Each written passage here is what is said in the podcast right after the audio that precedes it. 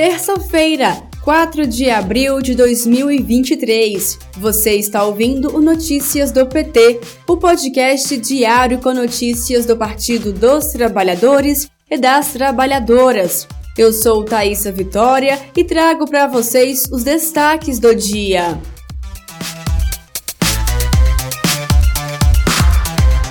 Nesta manhã, o presidente Lula se encontrou com os ministros Márcio Macedo, da Secretaria-Geral, Alexandre Padilha, da Secretaria de Relações Institucionais e Paulo Pimenta, da Secretaria de Comunicação Social. Depois, Lula conversou com o ministro da Agricultura e Pecuária, Carlos Fávaro, o secretário executivo do Ministério do Desenvolvimento, Márcio Fernando Elias Rosa, e o presidente da Agência Brasileira de Promoção de Exportações e Investimento, Jorge Viana.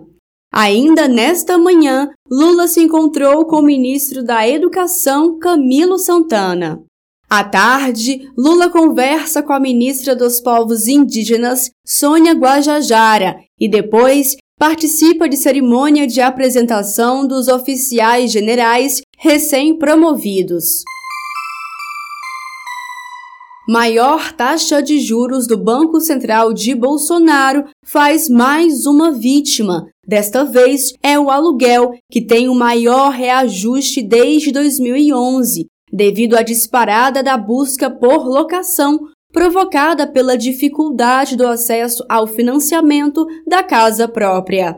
Em 12 meses, o valor pedido para novas locações subiu 17% em média em 25 cidades brasileiras.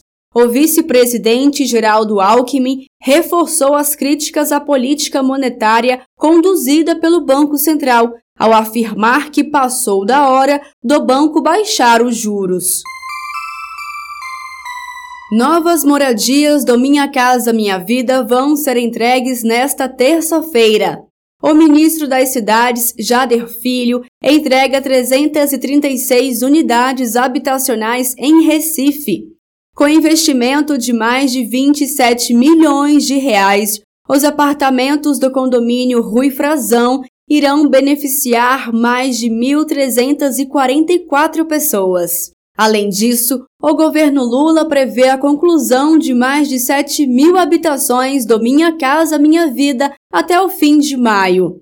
As novas unidades estão distribuídas por 10 estados e representam um investimento de mais de 500 milhões de reais. O governo Lula reafirmou nesta segunda-feira, 3 de abril, em reunião com as centrais sindicais, o compromisso de retomar a valorização do salário mínimo.